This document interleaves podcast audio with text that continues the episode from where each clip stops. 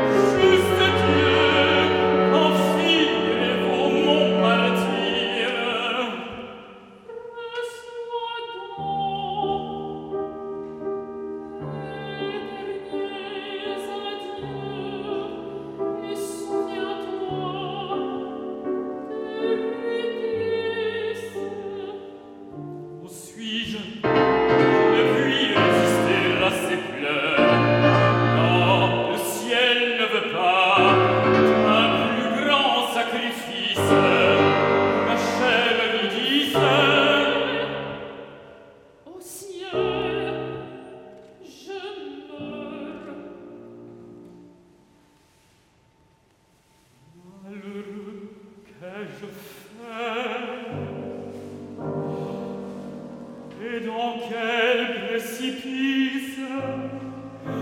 m'a bloqué mon funérail